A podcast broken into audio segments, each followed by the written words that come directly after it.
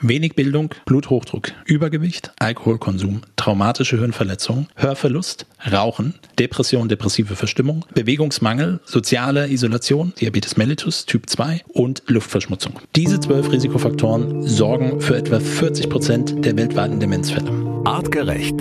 Health Nerds. Mensch einfach erklärt. Leute, wir wollen heute hier bei den Health Nerds über ein Thema sprechen, was vor allem die etwas ältere Generation verstärkt betrifft, aber am Ende natürlich in vielen Familien, auch bei uns jungen Leuten, dadurch natürlich ein Thema ist, wo wahrscheinlich jeder früher oder später in seinem Freundes- oder Familienkreis irgendwie mit konfrontiert wird. In Deutschland gibt es etwa 1,7 Millionen Menschen, die unter Demenz leiden oder unter einer mit Demenz zusammenhängenden Vergesslichkeitskrankheit, so will ich es mal ganz salopp nennen. Matthias Baum aus dem Health Nerds Wissenschaftsteam ist da. Matthias, herzlich willkommen. Ja, hallo Felix. Danke, dass ich da ähm, sein darf. Matthias, wir haben über dieses Thema ein paar Mal schon so beiläufig gesprochen. Wir haben immer wieder auch festgestellt, dass auch Fragen aus der Community kamen, wo es äh, um das Thema Demenz oder Alzheimer äh, geht. Sorgen schwingen da immer so ein bisschen mit. Ähm, vor allem erreichen uns Nachrichten, in meiner Familie gibt es solche Fälle. Muss ich mir Sorgen machen? Kann ich auch daran erkranken? Darüber wollen wir heute mal sprechen. Wir wollen dieses Thema einmal wissenschaftlich beleuchten und das von allen Seiten. Und Matthias, bevor wir starten, lass uns einmal die Themen ein bisschen sortieren sortieren. Demenz, Alzheimer, Vergesslichkeit. Es gibt viele Begriffe. Wie unterscheiden die sich? Was ist was? Genau, lass mit dem Begriff Demenz anfangen. Also hier sprechen wir dann quasi von einer Reihe unterschiedlicher Symptome. Mhm. Wir haben eine progressive neurodegenerative Erkrankung, also progressiv fortschreiten, neurodegenerativ, neuro also Nervensystem geht irgendetwas kaputt, degeneriert.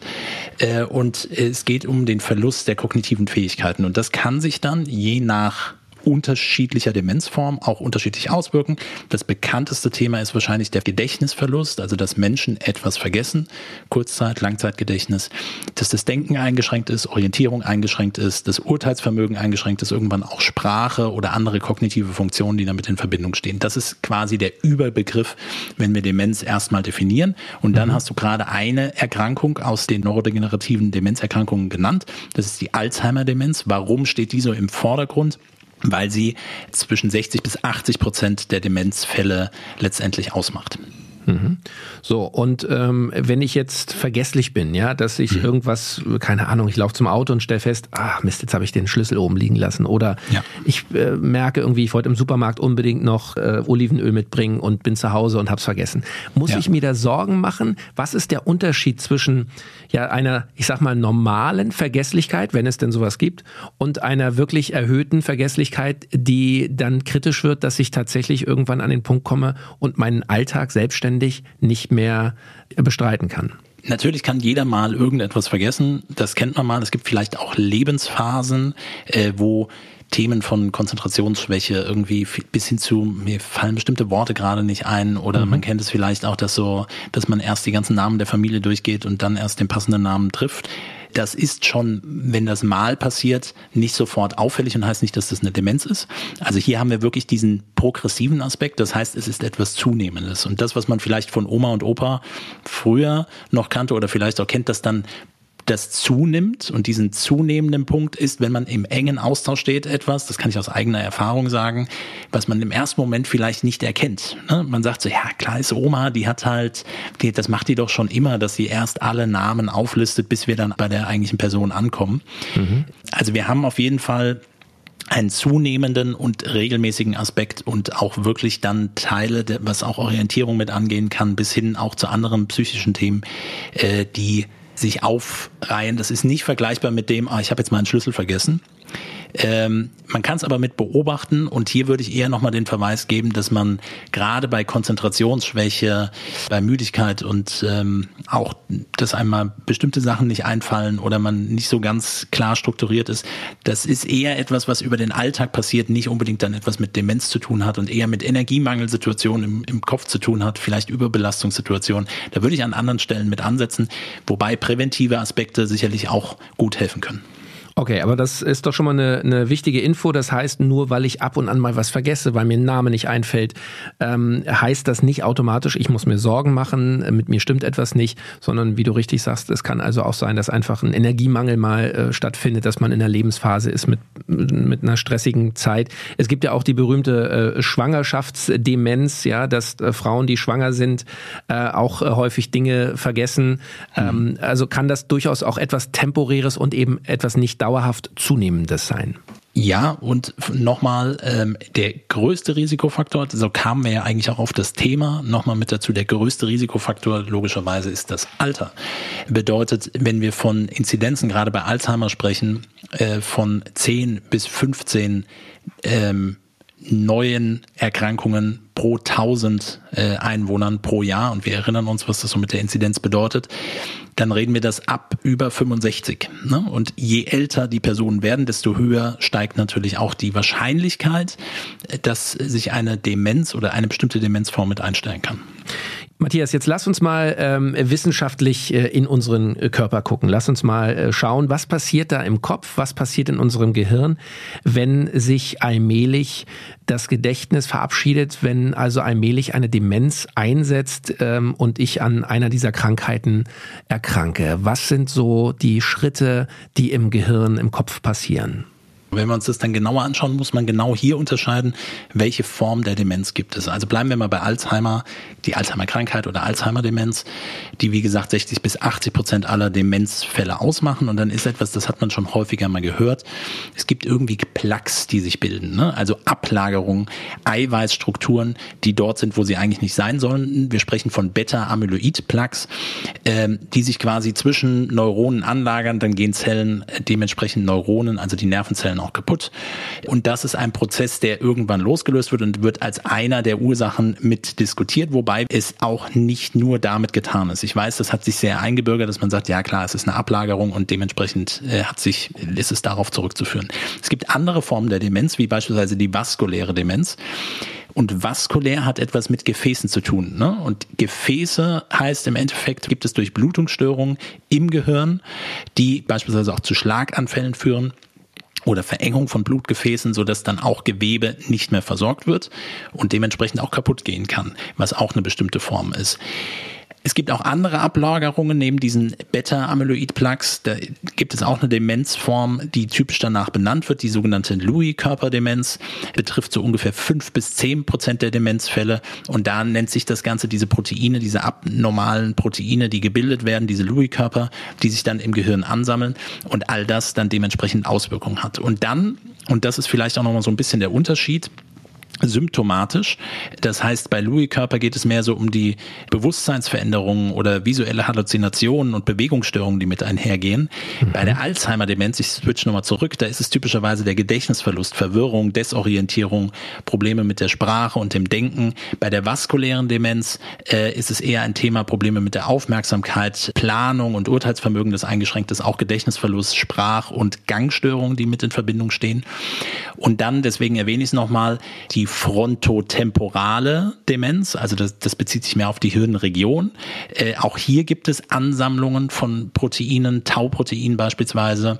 Und äh, da geht es mehr um die Veränderung im Verhalten oder Persönlichkeitsveränderungen, Sprachstörungen, die auftreten ähm, und auch der Verlust sozialer Hemmungen. Also das ist vielleicht auch nachher eine diagnostische Komponente die Anam oder in der Anamnese interessant sein würde, was, was ist es überhaupt für eine spezifische Form. Mhm.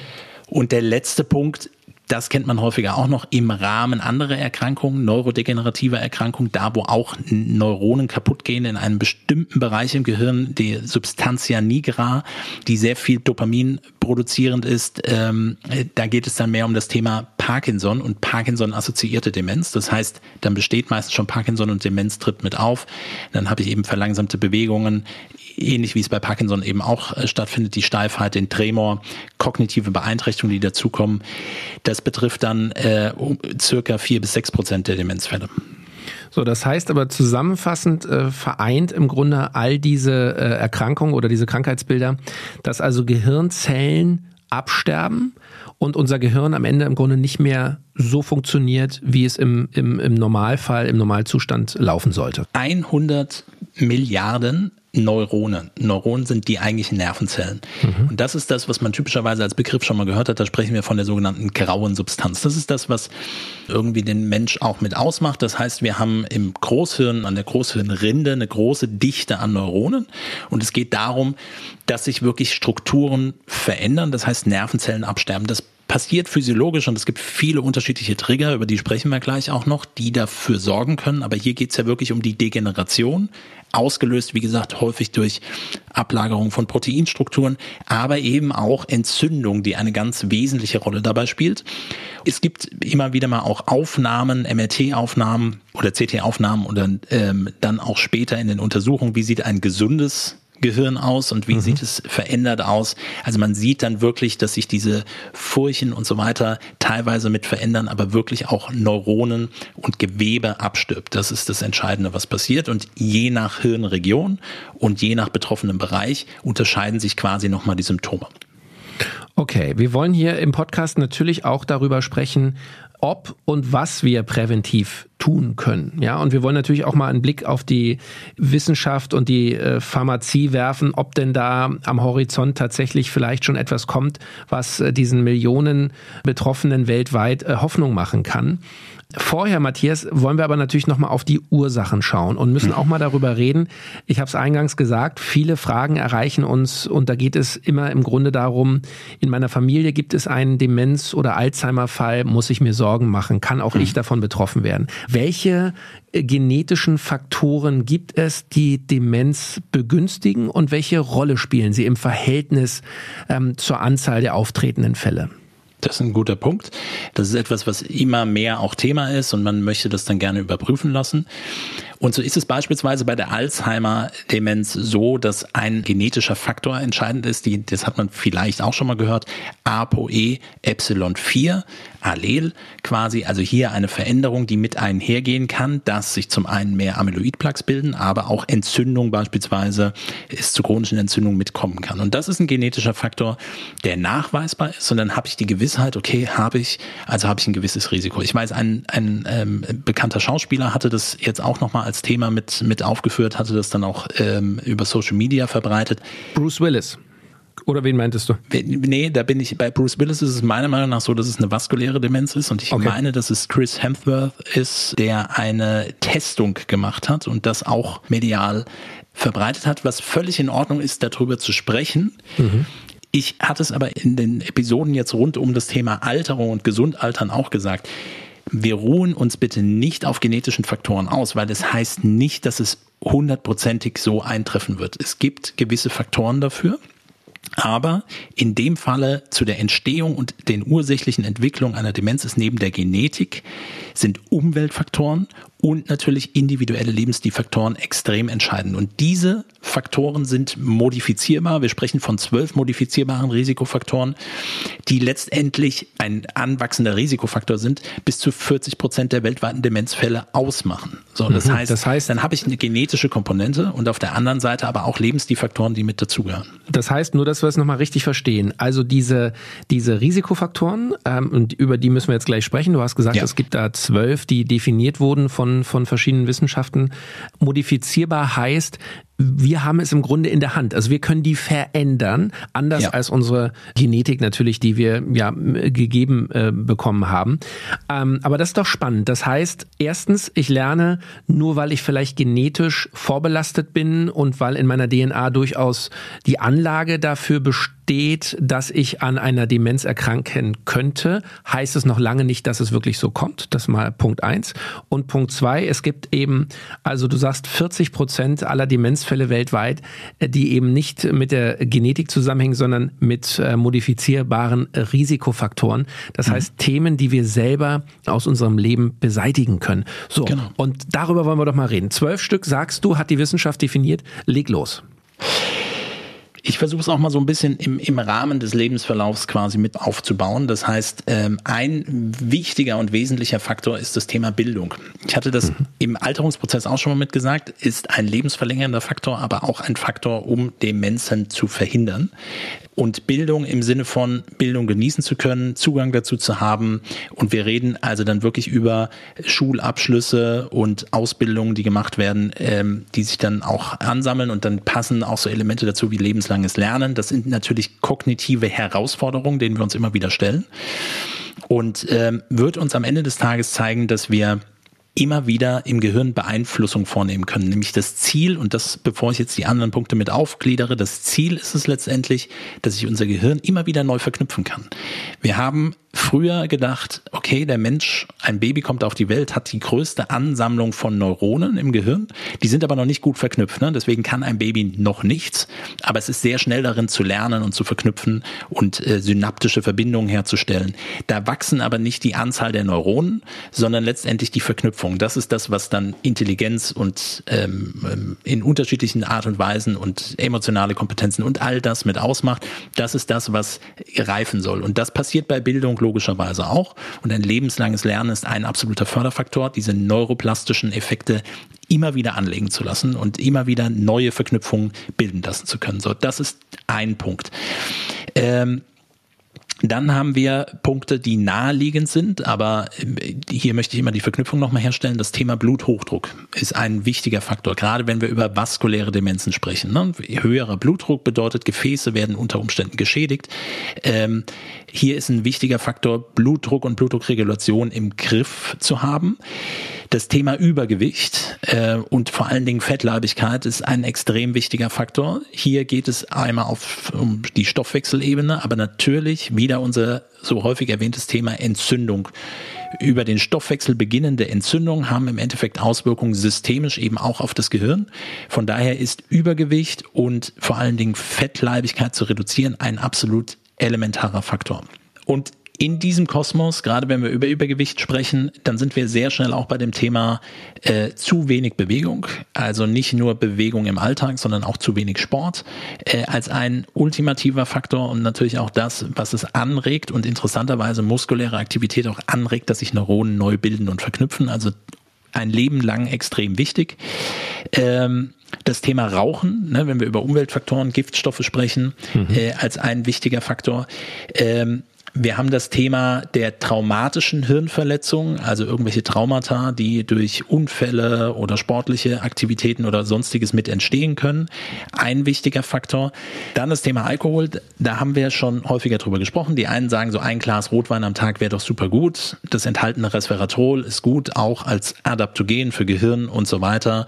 Ähm, Andersrum ist es aber so, dass auch ein einzelner Drink ähm, schon bedeutet, dass sich neurodegenerative Effekte mit einstellen können. Mhm. Es gibt dann hier nochmal spezifische Unterscheidungen. Nichtsdestotrotz mehr als, ich glaube, die Zahl liegt ungefähr bei, Achtung, und das ist ja immerhin auch schon eine Menge, 21 Drinks pro Woche. Äh, dann wird es definitiv nochmal zum übergeordneten Risikofaktor. Aber da sollte man auf jeden Fall drauf schauen. Dann äh, Thema Luftverschmutzung als ein wichtiger Faktor mit dabei. Ich hoffe, ich, hoffe, ich habe sie jetzt fast alle mit dabei. Wir haben einen ultimativen Faktor, über den man zu wenig drüber nachdenkt. Das ist das Thema Hörverlust mhm. äh, und nicht gut hören können. Das heißt, der Verlust des Gehörs geht mit einher, dass das Risiko für Demenzerkrankungen mit steigt. Können wir gerne im Detail gleich nochmal drauf schauen. Auch das Thema Depression gehört mit dazu als Risikofaktor und depressive Verstimmungen. Über die Modifizierbarkeit kann man hier nochmal ein bisschen genauer drauf schauen. Soziale Isolation, also für sich sich immer alleine sein. Mhm. Und ein anderer wichtiger Punkt ist das Thema Diabetes. Da sind wir wieder beim Stoffwechsel, passt auch ein bisschen zum Thema Übergewicht, Fettleibigkeit und Bewegungsmangel. Aber Diabetes, Diabetes mellitus Typ 2, das, was eigentlich ernährungsbedingt und lebensstilbedingt eher beginnt. Das heißt, die Zellen reagieren nicht mehr gut auf Insulin, äh, ist ein Risikofaktor. Und jetzt noch etwas Besonderes. Ähm, das ist nämlich mit ein Wirkmechanismus, der diskutiert wird, gerade bei der Alzheimer-Demenz. Das heißt, der Glucose-Gehirnstoffwechsel funktioniert nicht mehr gut. Wir sind nicht mehr sensibel genug auf Glucose.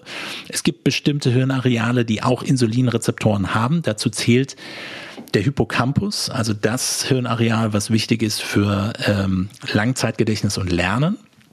Und wenn hier eine Insulinresistenz besteht, dann funktioniert die Energiegewinnung unter Umständen auch nicht. Mitochondrien arbeiten nicht richtig. Das Gewebe geht mit kaputt. Also das ist auch mit einem Faktor. Wir sprechen dann, oder wird gerne in der Wissenschaft so besprochen, von Diabetes mellitus Typ 3. Das bezieht sich dann wirklich mehr auf das Gehirn und ist eine der wesentlichen Themen, ähm, wo wir drauf schauen müssen und die wir über Ernährung und körperliche Aktivität natürlich gut mitsteuern können. Okay, wow. Also das sind alles Faktoren, und das nochmal zusammenfassend, die wir beeinflussen können, Leute. Das sind alles Themen, wo wir uns nicht dem Schicksal ergeben müssen. Ähm, äh, Matthias, wir haben gesagt, es sind zwölf. Bitte noch einmal nur die zwölf Schlagworte, dass wir das noch einmal ja. ganz deutlich äh, haben. Klar. Wenig Bildung, Bluthochdruck, Übergewicht, Alkoholkonsum, traumatische Hirnverletzung, Hörverlust, Rauchen, Depression, depressive Verstimmung, Bewegungsmangel, zu wenig Sport, also das ist das Gleiche. Soziale Isolation, Diabetes, Diabetes mellitus Typ 2 und Luftverschmutzung. Diese zwölf Risikofaktoren sorgen für etwa 40 Prozent der weltweiten Demenzfälle. Okay, Matthias, jetzt ähm, stellt sich für mich natürlich die Frage, und die schwingt immer auch äh, bei unseren äh, Fragen aus der Community mit, äh, die, diese Sorge, ähm, ähm, ob man auch daran erkranken kann. Was sind frühe Warnsignale, wo du sagst, das ist etwas, wo ich tatsächlich dann einen professionellen Test in Anspruch nehmen sollte? Wann sollte ich hellhörig werden?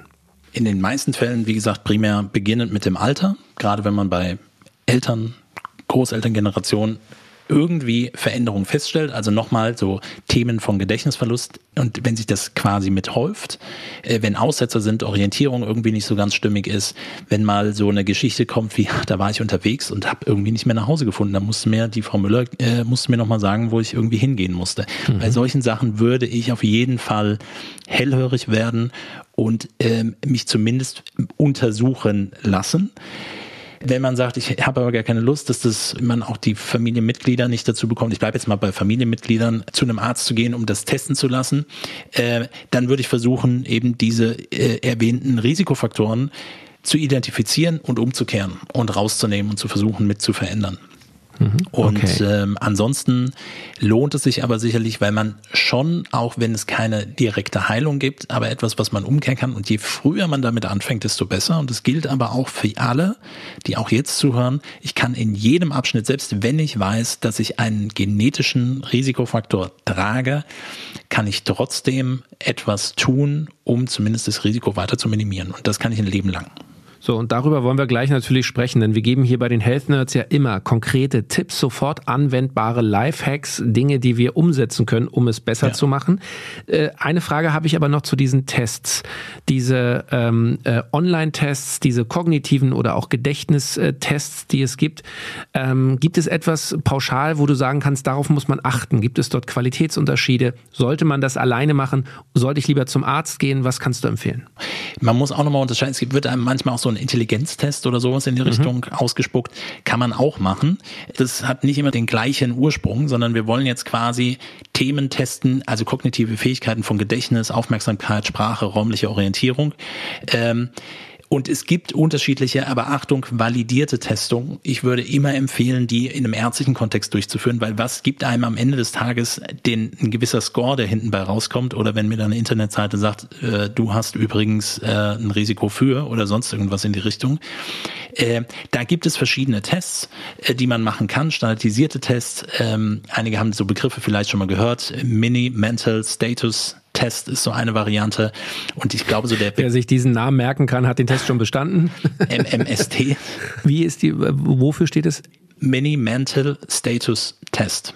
Wow. So, das ist, das ist etwas, was typischerweise, und Achtung, ein validierter Test ist, es äh, besteht aus einer Reihe von Fragen und Aufgaben und dann kriegt man nachher einen Punktwert raus und äh, gibt eine Auskunft über die kognitive Leistungsfähigkeit.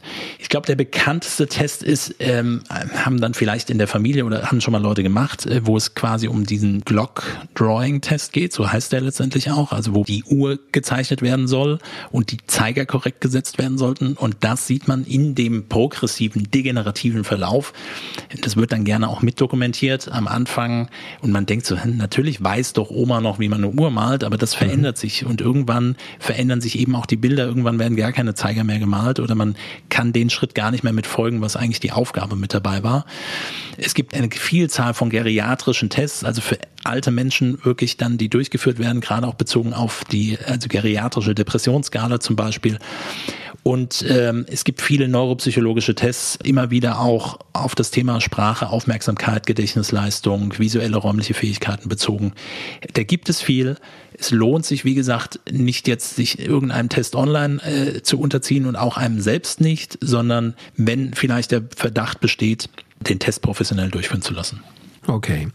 Matthias, ähm, du hast es durchklingen lassen. Es gibt Möglichkeiten, Wege, Themen, die wir neben den Risikofaktoren aktiv auch im Lifestyle beeinflussen können. Lass uns darüber sprechen. Was kann jeder von uns, ob er nun genetisch vorbelastet ist oder vielleicht ja auch in, mit einem Risikofaktor äh, ähm, zu tun hat? Du hast Umweltverschmutzung beispielsweise genannt. Mhm nicht jeder kann sich aussuchen, äh, aufs Land zu ziehen oder die Großstadt zu verlassen. Ähm, was können wir proaktiv tun, ähm, präventiv tun, um das Risiko zu minimieren? Lass uns uns in drei wesentliche Bereiche einteilen. Das eine ist dieses Thema dieser kognitiven Leistungsfähigkeit, die wir in den Vordergrund rücken müssen. Das andere ist das Thema der Reduktion, das was hirnschädigend sein kann.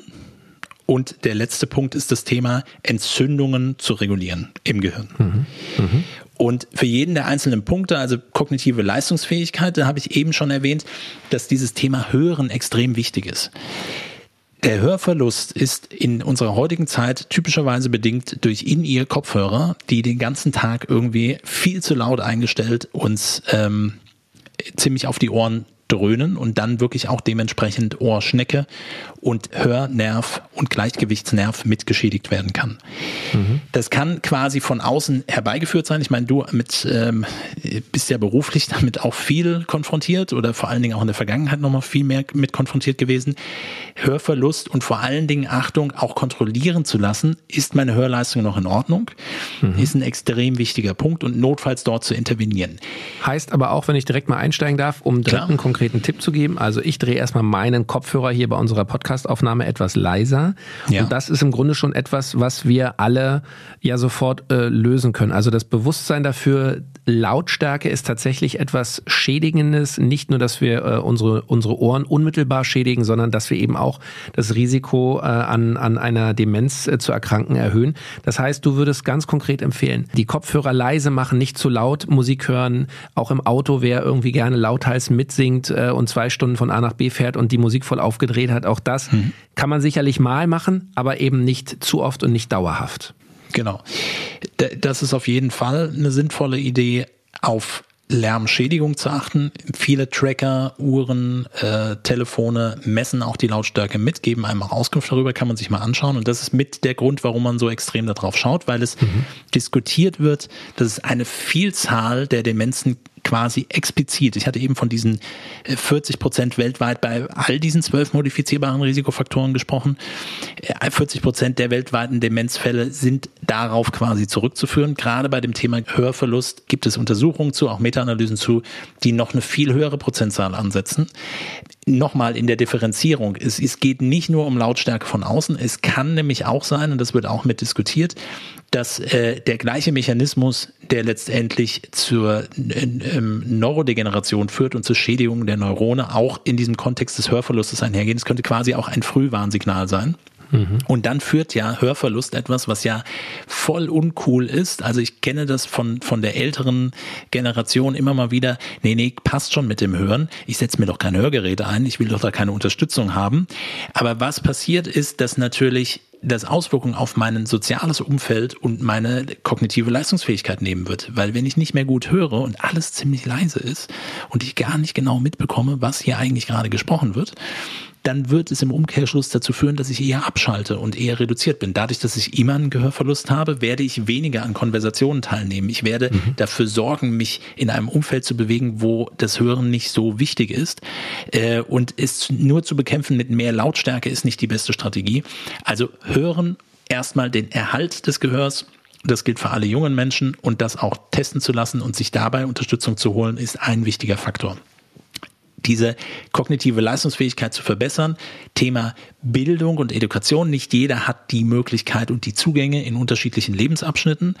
Nichtsdestotrotz Lernen und Weiterlernen und sich neuen Herausforderungen zu stellen, gehört auf jeden Fall dazu. Auch das kognitive Training gehört mit dazu. Das ist, soll dann nicht nur ein Kreuzworträtsel sein, aber kognitive Herausforderungen sind ein wesentlicher Förderfaktor. Und diese Dreierkombination ist dann extrem wichtig, wenn es um die, den Erhalt und die Verbesserung äh, der kognitiven äh, Leistungsfähigkeit geht. Okay, was können wir noch tun, Matthias, präventiv? Was kann uns helfen, möglichst lange gesund alt zu werden, ohne dass unser Gehirn deutlich an Leistungsfähigkeit verliert? Dann sind wir bei denen auch bezogen auf die Risikofaktoren, bei dem Ausmerzen von Dingen, die hirnschädigend sein können. Das heißt, neurotoxische Substanzen, Schädigungen von Gefäßen und oxidativer Stress. Das muss quasi reduziert werden. Und was am naheliegendsten ist, ist das Thema Übergewicht, Fettleibigkeit aufhören mit dem Rauchen, endgültig, final, nicht mehr weiter rauchen, den Blutdruck bestmöglich einzustellen. Also das ist immer auch ein Abwägen zwischen, ähm, was bedeutet es eben für die Gefäße, wie kann ich das irgendwie mit begünstigen und das Thema Diabetes, also Stoffwechselsituation, ähm, Sensitivität auf Insulin, das quasi mit zu verbessern. Das sind wesentliche Punkte, um Hirnschäden ähm, auch über einen längeren Lebenslauf mit zu vermeiden. Und Matthias, der dritte Bereich, den du hier definiert hast. Genau. Da geht es letztendlich um die Reduktion von Entzündungssituationen im Gehirn. Die auslösenden Faktoren der sogenannten Neuroinflammation können vielfältig sein. Chronische, virale, bakterielle Infektionen und so weiter. Das ist so das, was typischerweise vielleicht erst in den Kopf kommt. Aber der entscheidende Punkt ist, und wir haben so viel schon über chronische Entzündung gesprochen, so viel über niedriggradige Aktivität des Immunsystems. Wir kommen immer wieder an den Punkt, wo wir sagen, okay, das Ganze beginnt irgendwie im Darm. Die Darmbarriere ist nicht intakt. Das Darmmikrobiom hat sich verändert. Wir haben eine Dysbiose. Das sorgt für noch mehr Entzündung. Das Immunsystem ist aktiv und das, was passiert, ist ja, dass lokal Entzündungsmediatoren gebildet werden.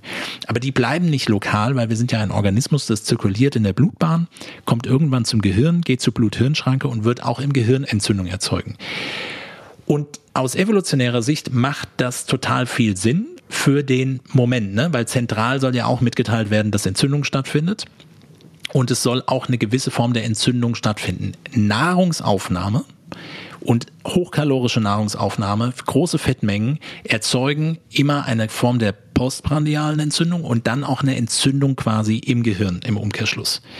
Das macht total Sinn, weil wir, wenn wir auf die Wundheilung schauen, sagen müssen, wir müssen erst entzünden, damit eine Wunde wirklich heilen kann. Mhm. Das heißt, ich habe erst die Entzündung und dann kann das Gehirn mit dem neuen Prozess sich aufbauen. Das Problem ist aber, wenn wir ständig essen und ständig entzündet sind und diese Risikofaktoren für Entzündung mit begünstigen. So, das heißt, Reduktion, und das ist auch vielleicht etwas, was dann in einem späteren Verlauf ähm, medikamentös mit behandelt werden muss, ich versuche Entzündung quasi zu reduzieren, auch im Gehirn. Und auf Lebensstilebene sind dabei, und dann schließt sich das Ganze mit den drei Bereichen mit zusammen, Ernährung und Bewegung die zentralen Elemente. Und die zentralen Elemente in der Ernährung bedeutet anti-entzündliche Lebensmittel. Da bewegt man sich mit einer artgerechten Ernährung schon ziemlich gut da drin. Man kann auch sich abweichend nochmal die mediterrane Ernährung nehmen. Dann reden wir aber auch von einer niedrigen Mahlzeitenfrequenz. Wir reden von äh, intermittierendem Fasten, was quasi ein natürliches Element mit dabei ist. Und genau das Pausen für Darm, Immunsystem und dann auch Entzündungssituationen mit im Gehirn und Bewegung und Sport als elementarer Punkt. Und das gilt wirklich, wir haben viel darüber gesprochen, auch beim letzten Mal über isolierte Sachen, Herz-Kreislauf-Training, das hat eher was für die Gefäße und ist da sicherlich vorteilhaft. Was wir durch Bewegung erzeugen wollen, sind Wachstumsfaktoren im Gehirn. Und das können wir tun mit hochintensiven Trainingseinheiten. Äh, High-Intensity-Training wird zu einer enormen Ausschüttung des BDNFs, also einem Wachstumsfaktors im Gehirn führen. Und der wird genau für die Neuverknüpfung und Neubildung von Zellen führen, genau in den Bereichen, die auch bei Demenz interessant sind. So, also viele Themen, die wir alle aktiv beeinflussen können, wo wir alle etwas präventiv machen können, vor allem eben auch wir jüngeren Menschen, die äh, vielleicht noch nicht in der Hochrisikogruppe für Demenzkrankheiten ähm, ähm, sich befindet. Jetzt, Matthias, auch mit dem Blick auf die Uhr. Wir wollen natürlich auch hier zum Abschluss noch einmal darüber sprechen, äh, wie man denn äh, Demenzen behandeln kann, ob man sie überhaupt behandeln kann, auch beim Thema Alzheimer. Ich kann mich erinnern, als ich noch äh, ganz jung war, hieß es schon, ja, da wird an Medikamenten geforscht und da wird es bald einen Durchbruch geben. Das ist nun auch äh, bald 30, 40 Jahre her. Passiert ist nicht wirklich viel oder wie hm. siehst du das? Naja, gerade so neue Zulassungsprozesse sind immer ein bisschen schwierig und dann natürlich signifikante Effekte zu erzeugen. Ich glaube, dass ich im Bereich der Pharmaindustrie und auch im Bereich der Medikamentenentwicklung sich sehr viel tun wird. Und ich glaube, dass es eine Einstellung und auch die Herangehensweise problematisch ist, wenn ich im ersten Step eine Erkrankung definiere. Man darf nicht vergessen, die Definition einer Erkrankung bleibt immer etwas Subjektives, vom Menschen zusammengefasstes und dann dieses Runterbrechen auf diesen einen einzigen Wirkmechanismus. Das wollen wir ja immer wieder gern und ich weiß, ich hole dann auch gerne wieder zu den gleichen Themen immer und immer wieder aus. Aber es ist eben, es sind nicht nur Beta-Amyloid-Plaques. Es ist nicht nur neuronale Entzündung oder Neuroinflammation. Es sind so viele Lebensstilfaktoren, die mit dazuzählen und deswegen wird es dann schwierig, dass ein einzelnes Medikament nur ein Problem löst. Ähm, der Durchbruch in dem Bereich wird sich definitiv einstellen, wenn wir mehr und mehr auch in Richtung Individualisierung schauen. Das heißt, von Risikofaktor zu Gesundheitsförderungsfaktoren übergehen und die auch konstant integrieren. Und das eben nicht nur, ich mache das jetzt mal am Anfang des Jahres, sondern ich mache es konstant über mein Leben und stelle meinen Lebensstil wirklich darauf auch um. Und dann wird sich ein Großteil reduzieren können. Ich glaube nicht, und das gilt auch für viele andere Erkrankungen, dass es allein genommen die böse Erkrankung ist und wir keinen Einfluss darauf nehmen können. Das heißt, jeder Einzelne ist natürlich selbst mitgefordert, auch ähm, im, im Kontext der Therapie, Prävention oder Gesundheitsförderung ähm, einen Einfluss darauf zu nehmen und sich auch daran zu halten. Und da müssen wir weiterkommen. Und dann wird es auch Möglichkeiten geben, da besser voranzukommen. Aber ähm, mit einem einzelnen Medikament wird es meiner Meinung nach nicht lösbar sein. Ja, und auch das ist ein interessanter Fakt. Wir haben mal recherchiert. Zwischen 2003 und 2021 wurde nicht ein einziges Alzheimer-Medikament weltweit zugelassen. Also über einen Zeitraum von fast 20 Jahren gab es dort nichts, was tatsächlich veröffentlicht wurde. In den letzten ein, zwei Jahren gab es so ein, zwei Medikamente, vor allem in Amerika, wo man aber ganz klar sagen muss, die Wirkung und der Aufwand und auch das gesundheitliche Risiko, was mit diesen Medikamenten einhergeht, stehen nicht im Verhältnis zur Hilfe, die sie dem Patienten am Ende wirklich liefern. Also man kann eigentlich sagen, auch diese Medikamente sind gescheitert. Ein großes Thema, ein spannendes Thema. Wir haben es eingangs gesagt, es wird viele Menschen geben, die es direkt oder indirekt in der Familie betrifft. Wenn ihr Fragen dazu habt, ihr wisst längst, es gibt die Health Nerds Sprechstunde heute in einer Woche. Beantwortet unser Wissenschaftler Matthias Baum eure Fragen zum Thema Demenz, Alzheimer und Vergesslichkeit. Schreibt uns gerne per E-Mail über artgerecht.com oder schickt uns eine Direct Message bei Instagram, Facebook, wo auch immer ihr mit uns vernetzt seid. Wir freuen uns drüber und beantworten eure Fragen persönlich heute in einer Woche in der Sprechstunde. Ich bin Felix Möse, sagt Dankeschön, bis nächste Woche. Bleibt uns treu und bleibt gesund. Vielen Dank. Artgerecht. Health Nerds. Mensch einfach erklärt. Ein All Ears on You Original Podcast.